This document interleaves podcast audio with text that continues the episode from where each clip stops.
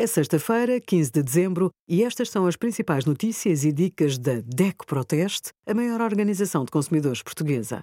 Hoje, em DECO.proteste.pt, sugerimos brinquedos, tudo o que devem ter para resistirem ao teste das crianças, bolo rei e bolo rainha, diferenças de preços e calorias, e redução de 20% em cursos de vinhos na Associação dos Escansões de Portugal com o cartão DEC Proteste Descontos. Comprou bilhete para um concerto ou um festival, mas o espetáculo foi adiado? Os promotores devem reembolsar o preço do bilhete se o espetáculo não se realiza no local, data e hora marcados. Mas também se o programa ou os artistas principais são substituídos e se o espetáculo sofre uma interrupção. Em caso de reembolso, a comissão paga pelo consumidor deve ser igualmente restituída. Se o espetáculo for adiado, o portador do bilhete não deve pagar nova comissão, pois já a pagou inicialmente.